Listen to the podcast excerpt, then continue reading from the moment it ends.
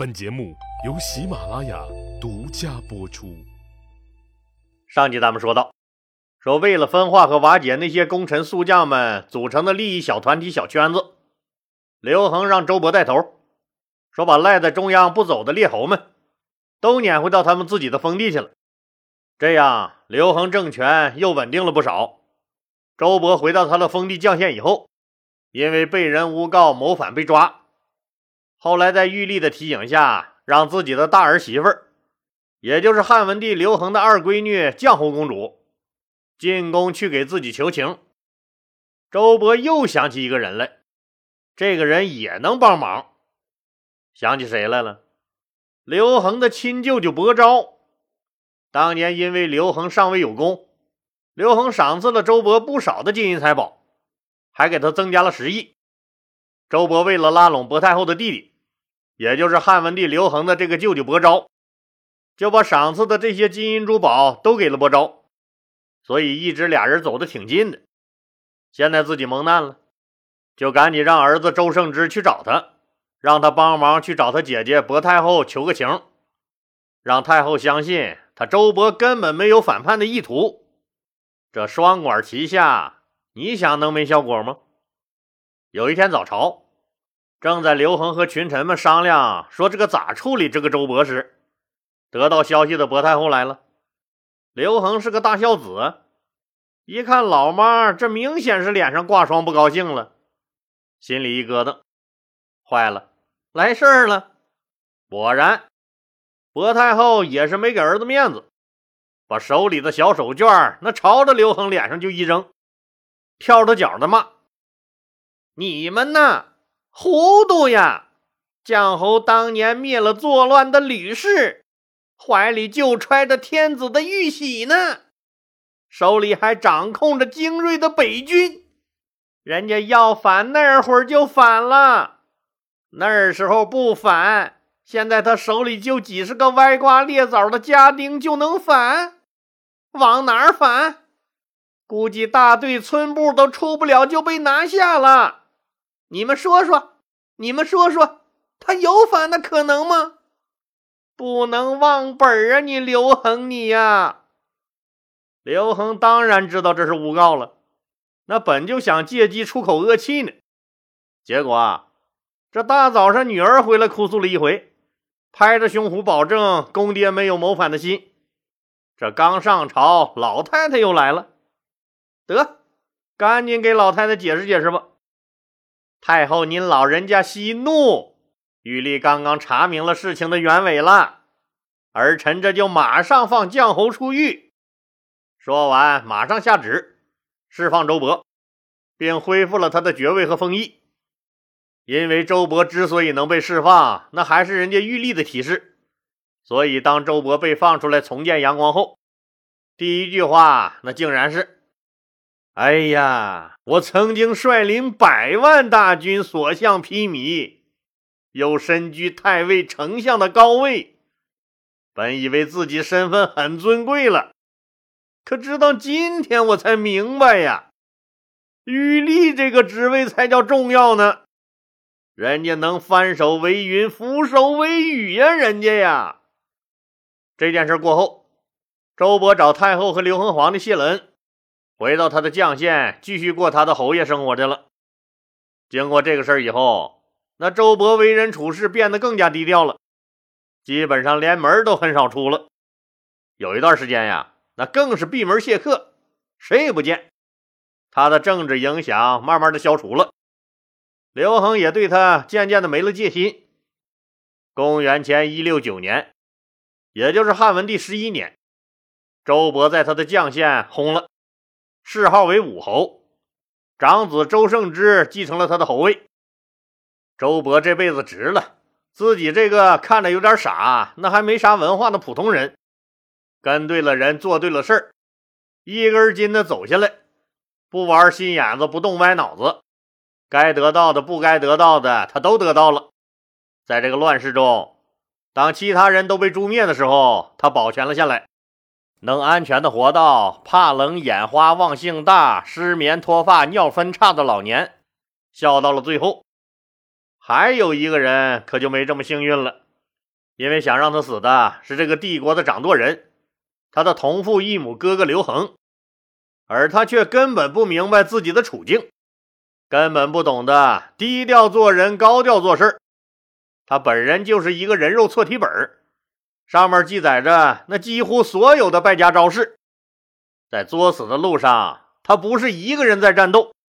最后，在朋友、亲人，那甚至刘恒皇帝的帮助下，他成功的作死了自己。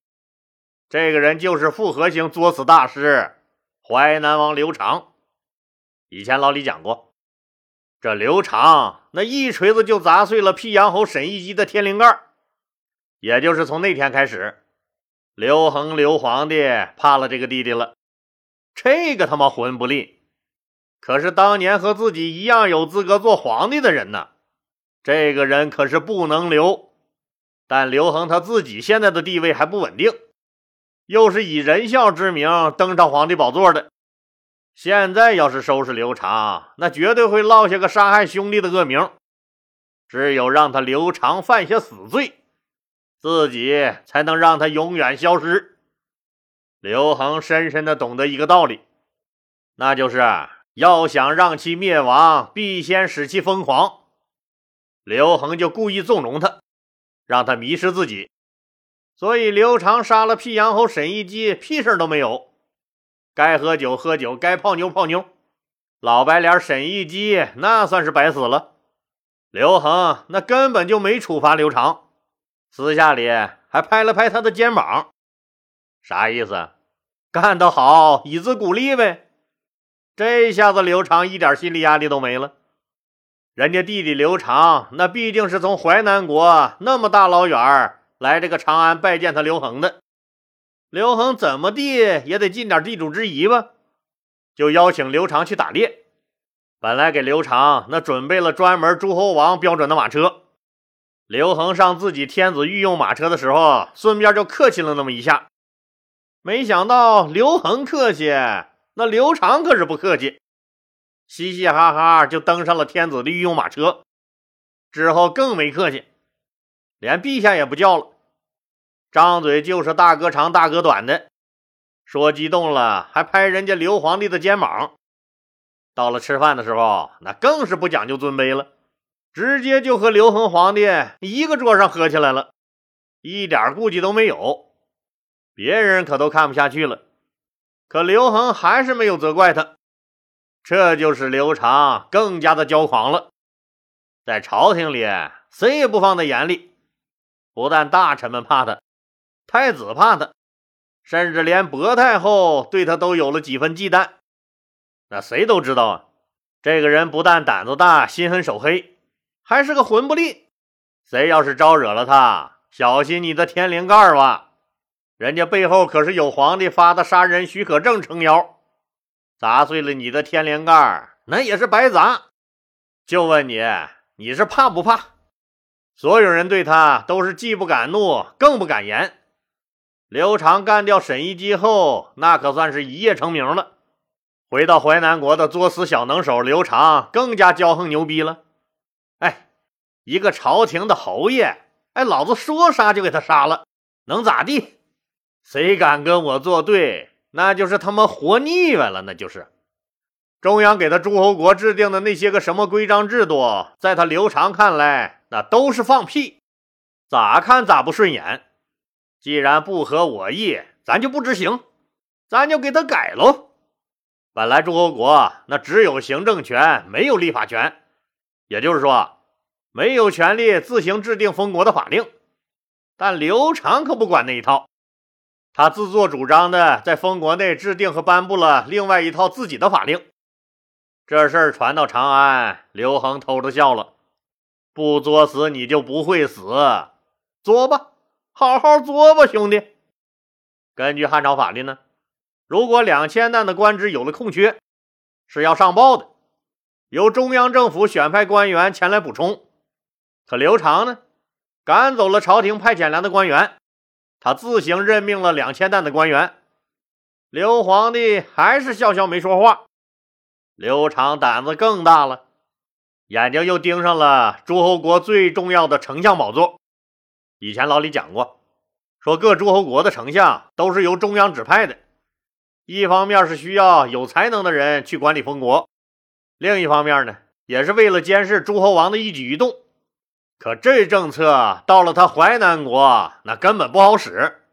刘长居然把中央派来的丞相给废了，让自己的心腹做了淮南国的丞相。刘恒又默许了。这下子，那刘长的尾巴那简直就要翘上天了。刘长以上的做法拥有的权利，那差不多就是半拉子皇帝了。然而，让人更跌破眼镜的还在后头。刘长居然又擅自杀死无罪的人，还擅自给人封爵，最高封到关内侯。老李上集讲过，说汉朝初年承袭了秦朝的二十等级爵位制，而这关内侯是爵位中的第十九级，地位啊仅次于最高级别的列侯。你刘长都能给人封爵了，那还要皇帝刘恒干嘛呀？是不是不拽着你点儿？你呀，敢上天呢你呀！这还不算，随着他荒唐事越干越多，他的胆子也就越来越大了。无法无天的刘长自以为皇帝哥哥那什么都会纵容自己，就在自己的封国讲究起了皇帝的排场，什么出行、诏令、礼制、吃穿用度，都向皇帝看齐，所有的规格都按刘恒刘皇帝的标准来。这无论哪个朝代，那无论是谁这样做，那都是灭九族的大罪呀！这一切，当然早就被刘恒派来的密探看得一清二楚，并记录了下来。刘恒乐了：“你小子快了！”但除了派更多的密探严密监视刘长外，刘恒依然是听之任之，还是一点反应都没有。这一切让一个人看在了眼里。这个人就是中郎袁盎，袁盎就提醒刘恒说：“说有的诸侯王权力太大了，这样肆意妄为，那肯定要出事儿啊！肯定呀，不能再让他们这样了，这会害死他们的。”刘恒当然知道袁盎说的是谁了，一看啊，这有人已经看出自己要捧杀刘长了，必须得做做样子，堵住他们的嘴了。他不是按照汉朝法律给他淮南国派出丞相约束刘长，也没有废除刘长自己制定的法令，而只是找来了自己的舅舅伯昭，让他写封信劝劝刘长注意点影响。刘恒还特别告诉伯昭说，写信的时候啊，用词儿你一定要委婉，不能把话说的太重喽。伯昭似乎明白了刘恒的用意。那肯定就是不能和刘长直面冲突呗，把话说到点子上就行了。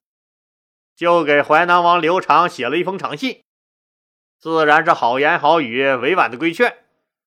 最后举了当年代王刘仲和冀北王刘兴居骄横不法，最终被废被杀的例子，说请淮南王你引以为戒，不要步其后尘。可是，当这个刘长接到伯昭这封信的时候，他怒了：“谁他妈裤裆没系紧，把你给露出来了？你这就是拿村长不当干部啊！你啊，啥时候轮到你跟老子瞎逼逼了？你谁呀你呀？咱俩熟吗？咱俩呀？”骄横霸道、软硬不吃的刘长暴怒之下，好像想起了啥，哎哎。你不是不让我学流星局造反吗？我就偏学他，看你们能把我咋？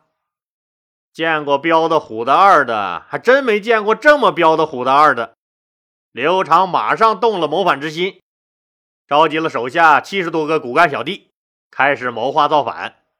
大家群情激昂，纷纷表示效忠刘长，战斗到底。在热烈的气氛中，大家制定了行动方案。